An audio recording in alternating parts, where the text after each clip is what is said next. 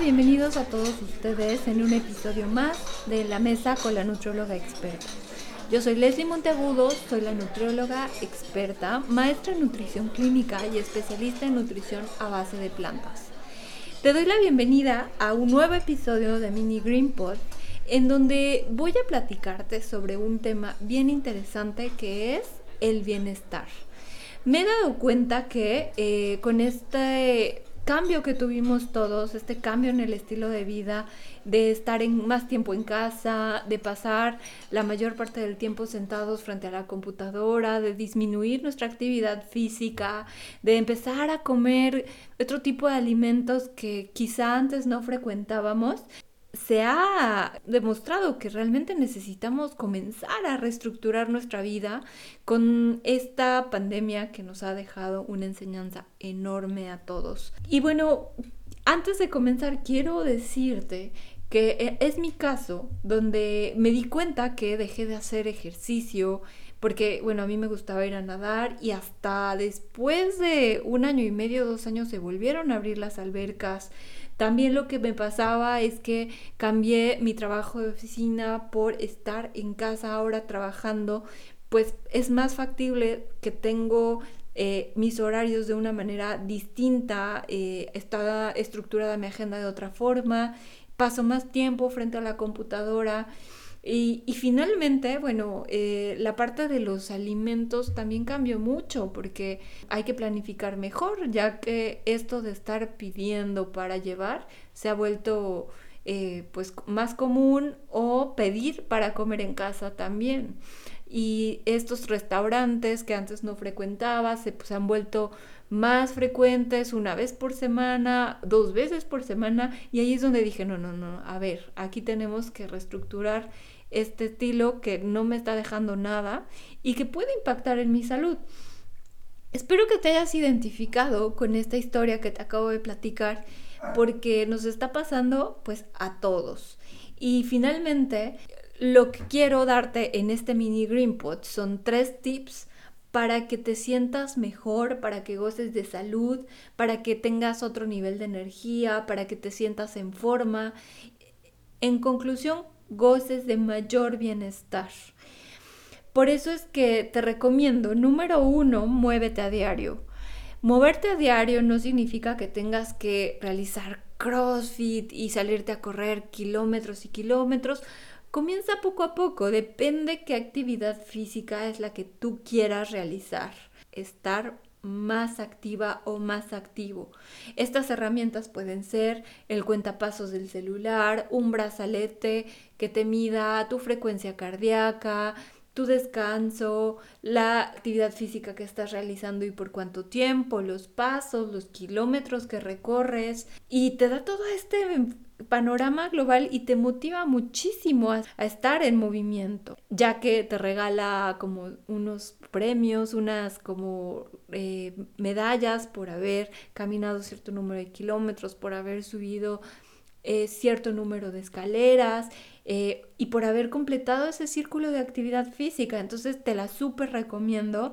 Hay de muchas marcas, hay de muchos tipos, hay de todos los colores puedes a lo mejor adquirir uno que vaya contigo y que te guste. Puedes buscar aplicaciones en el celular. A veces este tipo de brazaletes ya tienen sus propias aplicaciones donde vienen algunos cursos pregrabados, pero si no, puedes irte directamente a YouTube y buscar un canal de una actividad que te guste, que disfrutes y sobre todo que vaya contigo. Hay personas que les gusta estar más calmadas, practicar yoga, hacer respiración, hacer pilates o quizá em, está muy de moda esto del barre, que también es un poco de pilates, yoga, ballet, ¿no? Entonces puedes buscar una actividad como esta o si no, buscar clases específicamente de algo que te guste como o si eres más energético o energética, kickboxing, o a lo mejor hacer un poco de pesas, o a lo mejor pesas con movimiento, o definitivamente si tienes los recursos para tener una banda, pues correr. Creo que todo esto se puede hacer, es organización lo que debes tomar en cuenta como prioridad, organizar tu tiempo para que puedas dedicarlo a moverte. Número 2. Planea y organiza tus comidas.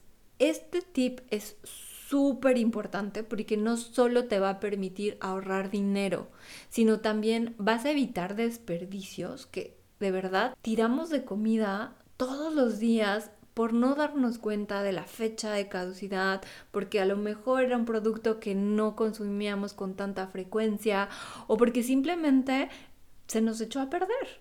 Entonces, si tú planeas y organizas tus comidas, vas a beneficiar al planeta, vas a beneficiar a tu economía y además vas a estar comiendo eh, de forma mucho más equilibrada.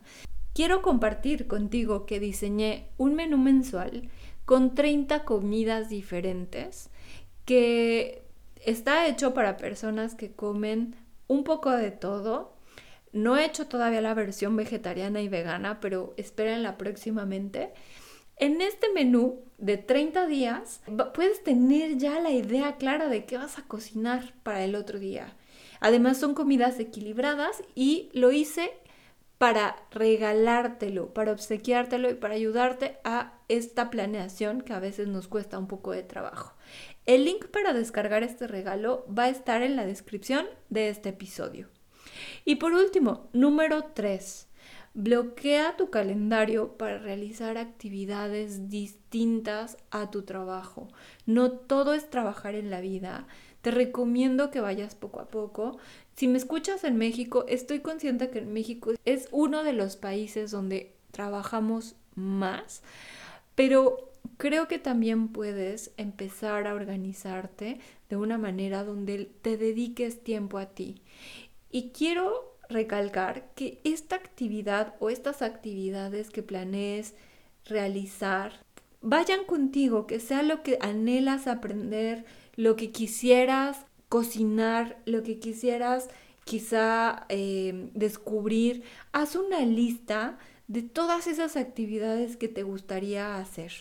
Y plásmalas en papel y date cuenta, a lo mejor son dos, a lo mejor son tres, a lo mejor es pintar, aprender a tomar un curso, cocinar galletas, tocar algún instrumento, aprender un idioma, eh, ponerte a jugar tu videojuego favorito, eh, ver una serie, salirte a caminar, em, hablarle a una amiga, hacer una videoconferencia con un grupo de amigos, eh, hacer una actividad online en grupo, un círculo de lectura o simplemente meditar y estar en este momento presente contigo, el hoy y el ahora. Es súper eh, interesante. Más que una moda, de verdad que la meditación debería ser vista como una práctica que todos deberíamos aprender. Y bueno, una vez que las tengas claras, Dedica ese bloque de tiempo en tu calendario, ya sea digital o en papel, para realizar eso que tanto anhelas o eso que tanto te gusta. Comprométete contigo, da por hecho que lo vas a hacer, no procrastines. La idea de que hagas algo que te gusta es que es que lo hagas porque te nace y no porque ah, debería aprender más o no, es algo que tú quieres aprender y verás que todo va a fluir. Estoy segura que estos tips pueden ser de mucha utilidad para ti y para los tuyos. Así que comienza poco a poco, involucra a otras personas de tu familia, recuerda que los cambios no se logran de la noche a la mañana, eh, trata de hacerlo poco a poco y verás que todo va a ir marchando súper bien. Quiero comentarte que estoy muy contenta porque eh, acabo de estrenar mi canal de YouTube y eh, pues te invito a que te suscribas, estoy como nutrióloga experta, también me puedes encontrar así en las redes sociales. Y por favor comparte este podcast con alguien más, así me vas a ayudar a que muchas más personas aprendan sobre nutrición, sobre estilo de vida, sobre alimentos eh, y, muchos más temas que tengo preparados para ti.